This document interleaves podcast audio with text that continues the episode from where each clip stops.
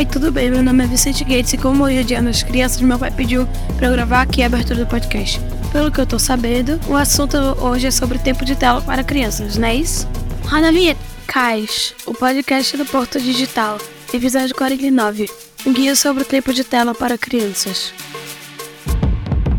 Olá, jovens, eu sou Renato Mota e como você já percebeu, tivemos hoje uma participação especial aqui na abertura do Cais. Esse é Vicente Dias Gates, o Bigui, que é filho do nosso produtor e roteirista Guilherme Gates. A gente chamou o Vicente por dois motivos. Primeiro, como ele mesmo já disse, hoje é o Dia das Crianças e nada mais justo do que abrir o microfone nessa data especial para ele e para várias outras pessoas muito queridas por todos nós. Segundo, porque ele é um dos símbolos do nosso tema, o tempo de tela para crianças e jovens. E aqui a gente vai desde o ano zero até os 18 anos. É por aí, Sara? Pois é, Renato, é isso mesmo, viu? Mas a gente já já chega lá. Eu sou Sara Falcão e vou estar junto com o Renato conduzindo esse episódio. Se você já é pai, mãe, tio, tia ou costuma ficar com os filhos de parentes ou amigos para fazer aquela famosa rede de apoio, já sabe o tamanho da bronca. Hoje, a missão de educar e preparar as crianças para o mundo precisa enfrentar um desafio extra, que é estabelecer limites e construir uma relação saudável dos pequenos com ambientes digitais. E não é novidade que a exposição excessiva a telas e a internet durante a infância não é nada saudável. Ao mesmo tempo, não há como fugir dos ambientes digitais das nossas vidas, seja qual for a idade. Segundo a Organização Mundial de Saúde, crianças de até 5 anos de idade não devem ser expostas a mais de uma hora de telas por dia. Até os 13 anos de idade, o uso excessivo de telas pode trazer consequências como transtornos físicos e mentais, dificuldades de comunicação e até mesmo problemas oftalmológicos. Mas calma, bora lá. Nossa ideia aqui não é gerar pânico nem julgar ninguém que deixou a filha ver galinha pintadinha mais do que devia.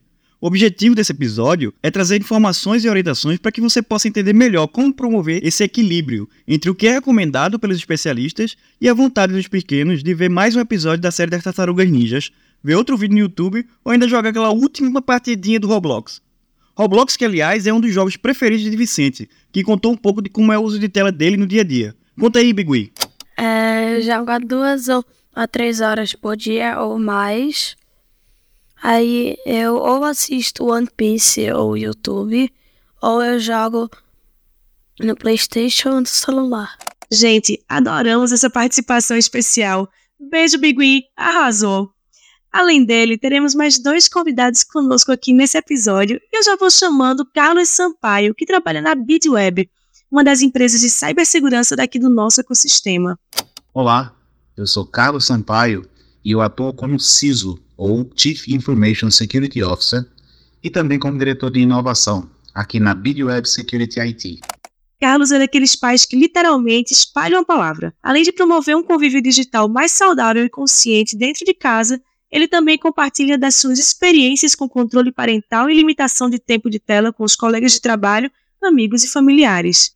Bom, tempo de tela, né? Eu, chamo, eu sempre chamei aqui em casa de tempo de eletrônico, uso de eletrônicos, mas tempo de tela acho que é o termo mais atual. Eu acho que o, o ponto comum aqui é que tem que ter, certo? Tem que ter. Se você está começando agora, uh, os controles parentais dos dispositivos eletrônicos, todo ele tem, console de videogame, te, te, televisão, é, tablet, computador, celular, todo ele tem um, um tipo de controle parental, tá? E aí você pode colocar por tempo. Tem uns que são mais sofisticados, permite que seria vai ser um dia da semana. Tem outros que são é, mais simples, coloca um número só e você, quando aquele número se acaba, para. É, mas enfim, controle parental tem que ter, certo? Esse tem que ter, eu reforço muito, porque não é só para limitar o tempo de tela, é para fazer com que você interaja com, com a criança e participe um pouco mais do mundo dela. Porque outra coisa é, qual, vamos definir quanto tempo ela vai ter. O que é, qual, qual tempo é o ideal para a criança ter de telas? Também varia de, na maturidade da criança, varia do conteúdo que ela está acessando, varia de. É, tem, tem muita variável aí no meio, certo? E você só vai conseguir identificar essas variáveis e julgar essas variáveis, aí precisa realmente do, do senso crítico de um adulto, se você sentar junto com a criança e ela lhe mostrar o que ela quer fazer, se você sentar e assistir a criança é, interagindo com as telas, interagindo com os eletrônicos, à medida que ela vai interagindo, você vai traçando os limites.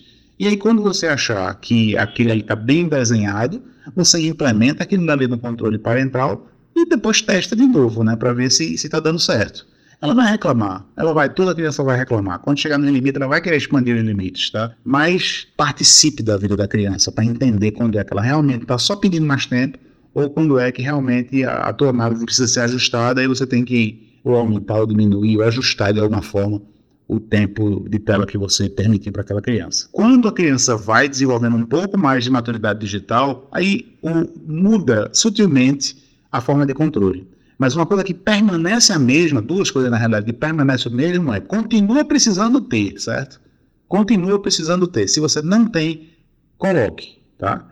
E a segunda coisa que permanece também é a sua participação na vida digital daquela criança. Quem também compartilha dessa mesma visão trazida por Carlos é a pesquisadora Isabela Inês, do Instituto Vero, que é daqui do Recife, da área de Direito, e é membro da Comissão de Direito da Criança e do Adolescente da OAB de Pernambuco além de ser membro também do Instituto Brasileiro de Direito da Família. Esse é só um pedacinho de um currículo incrível.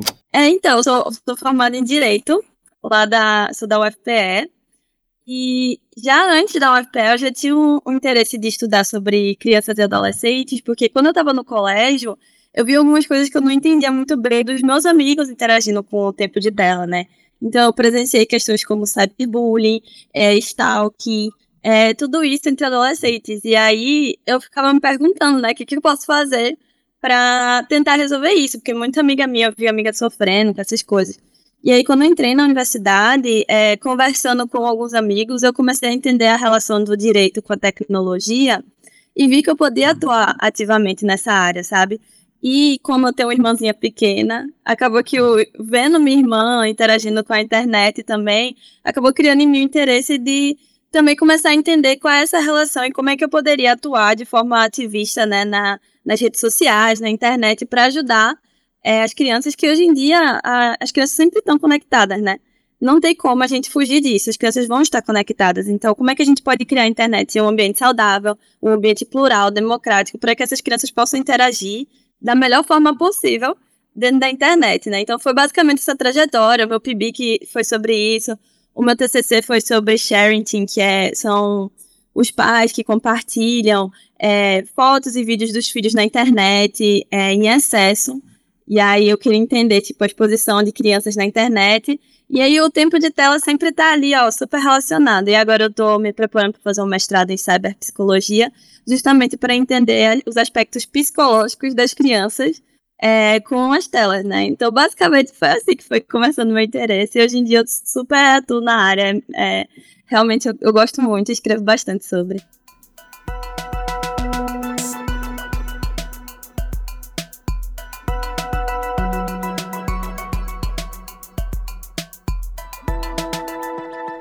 Quando a gente fala de controle parental e de limitação de tempo de tela, surge imediatamente a palavra mágica: mediação. Se esse controle for feito de uma forma planejada e participativa, o contato com as telas ajuda de forma direta nos processos de aprendizagem infantil.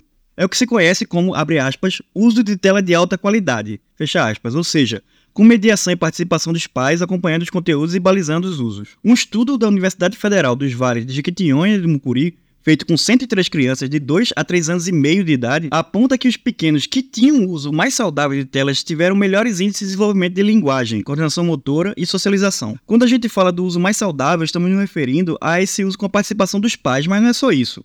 O tipo de conteúdo também faz diferença. A Universidade de Sydney, na Austrália, acompanhou 4.013 crianças entre 10 e 11 anos de idade e mostrou que o uso de telas com atividades ativas, né, como videogame, conversa por celular ou leitura, traz melhor resultado no aprendizado do que as atividades meramente passivas, como assistir televisão ou apenas consumir vídeos e fotos. Bom, a dica de ouro aqui no controle parental é conheça o seu filho, conheça a sua criança, mergulhe no universo que ela está tentando acessar, entenda aquilo que ela quer fazer para você poder ter julgamentos mais precisos, para você poder ter, ter ser, mais, ser mais conciso na hora que você for setar algum tipo de norma digital, algum tipo de regra digital. É, e aí você, de acordo com seus próprios conceitos, valida se aquilo dali é interessante para sua criança ou não. Mergulhe, entenda, participe do universo que a sua criança está tentando utilizar. Um, um, ponto comum que é fácil de encontrar aqui é um ponto de fuga, né? Se a criança estiver passando por algum transtorno, algum desconforto, alguma alguma coisa que ela não está gostando, é, o, o, objetivo da utilização daquele eletrônico, daquela tela, passa a ser para fuga. Então, se você consegue identificar, você só vai conseguir identificar que aquilo ali é fuga se você participa da vida digital dele. Então, poxa, tu estava acostumado a fazer isso, isso, isso, e agora tu está fazendo aquilo. Qual é o motivo pelo qual tu está fazendo aquilo? Que foi? Começou um jogo novo, uma temporada nova, o que foi que houve? É, não, não sei explicar, aquilo é fuga. Então, a, a, aquele tempo ali você pode cortar. Uma relação saudável, na minha concepção, é uma relação mediada pelos pais, né? Porque algumas vezes, devido à nossa vida mesmo, a gente tem filhos e às vezes a gente só entrega o celular para a criança e a criança fica lá mexendo e a gente não vê nem o que, é que a criança está fazendo, né? Onde é que ela está entrando, que tipo de conteúdo ela está consumindo. Então, é, eu vejo o, o celular como uma, uma oportunidade incrível para as crianças hoje em dia, que a gente antigamente não tinha, né?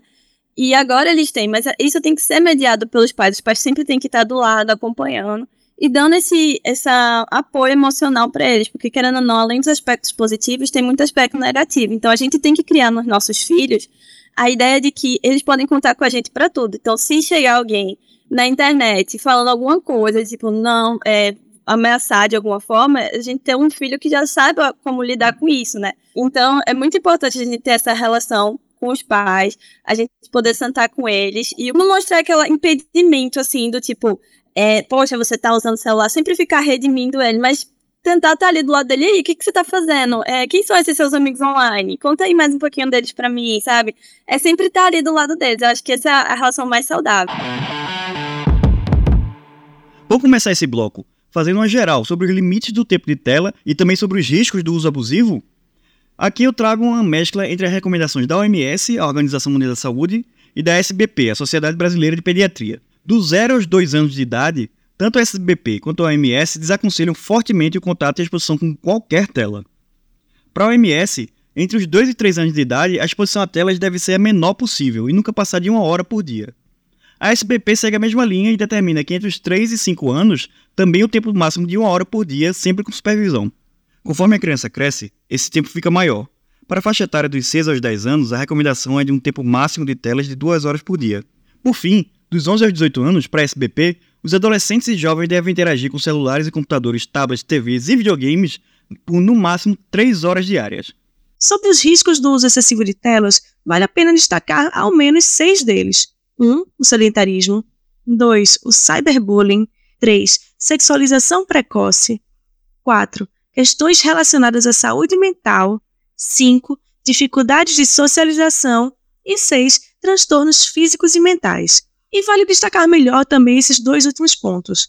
Segundo a Sociedade Brasileira de Pediatria, o uso abusivo de telas pode gerar, acentuar ou acelerar o aparecimento de transtornos como insônia crônica, miopia, irritabilidade e o transtorno de déficit de atenção e hiperatividade, o tão falado TDAH, já um estudo realizado pela Universidade Federal do Ceará, com foco na questão da socialização das crianças, mostrou que cada hora adicional de tempo de tela foi associado a menores níveis nos domínios de comunicação infantil, de resolução de problemas pessoais e sociais e do desenvolvimento. Ah, eu vejo muito o risco da própria é, saúde mental das crianças e sedentarismo, né? Hoje em dia, é, a gente está com a alta de sedentarismo entre as crianças, porque as crianças estão só na, na, na internet, vendo vídeo. Isso acaba fazendo com que elas não interajam com o meio ambiente, elas não saem para brincar, chutar uma bola, sabe? Pequenas coisas que vão afetando a criança ao longo dos tempos, porque isso também é uma forma de desenvolvimento, desenvolvimento cognitivo da criança. Sair, chutar uma bola, cair, e isso não está acontecendo entre as crianças hoje em dia, né? Elas só estão lá no celular o tempo todo. E isso afeta muito elas. E aí a questão de autoimagem também, né? A gente, estando nas redes sociais, nós que já somos adultos, a gente já chega, fica meio impactado com algumas vidas que a gente vê, né? Poxa, a vida dele é tão perfeita. Imagina uma criança que vê uma, uma outra criança que, sei lá, unboxing mesmo. Uma criança que consome unboxing, vê aquela, aquela menininha lá, aquele menininho recebendo todos os presentes do mundo, se divertindo e ele não tem condição. Então, tudo isso vai afetando quem ele, a percepção dele mesmo, é, ver padrões de, de beleza, né, afetam diretamente essas crianças. É, tudo isso acaba acumulando e eu acho que a, a, saúde mental é uma coisa essencial que a gente tem que tomar conta com as crianças na internet. Como especialista na área de segurança, Carlos faz questão de reforçar os riscos envolvidos na navegação pela internet sem a devida supervisão dos pais. É, sobre esse assunto, eu acho que sim, que, que o meu background, né, que a minha, a minha escolha de profissão ajuda muito porque eu vivo inserido em tecnologia. Eu, eu sim passo, faz parte do meu trabalho, faz parte do meu modelo de negócio. E, inclusive, na função que eu ocupo, é, eu preciso até olhar um pouco para frente e, e enxergando tendências de tecnologia, descobrir coisas novas que ainda não foram nem lançadas, né? e que fazem parte desse mundo digital que está em mudança absolutamente, absurdamente constante. Tá? Então, sim, eu acho que, de certa forma, abre os olhos um pouco para o que é que pode, o, o que é que, que, que, tem lá fora e que talvez não seja a melhor hora ou a melhor época da vida da criança para ela estar tá, é, utilizando. Eu costumo usar a seguinte frase: tudo demais é muito. Tá?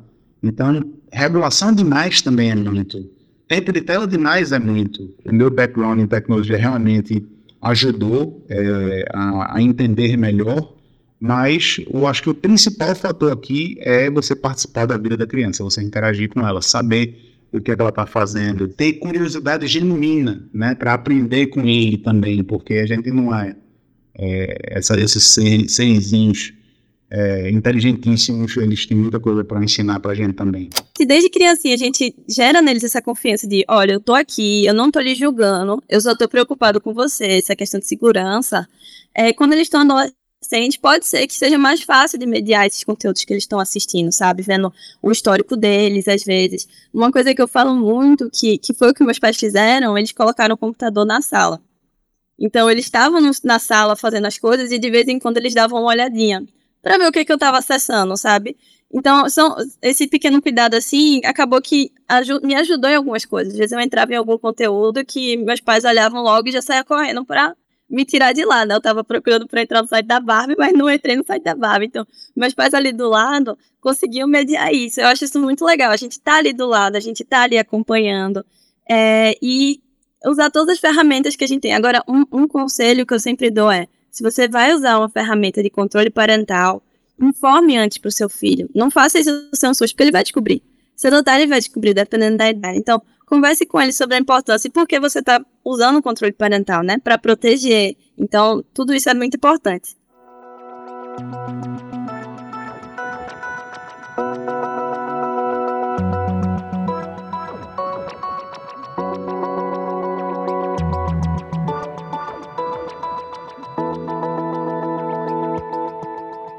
Antes da gente finalizar nosso episódio, vou aproveitar as falas dos nossos convidados e os dados que apresentamos até aqui para fazer um reforço.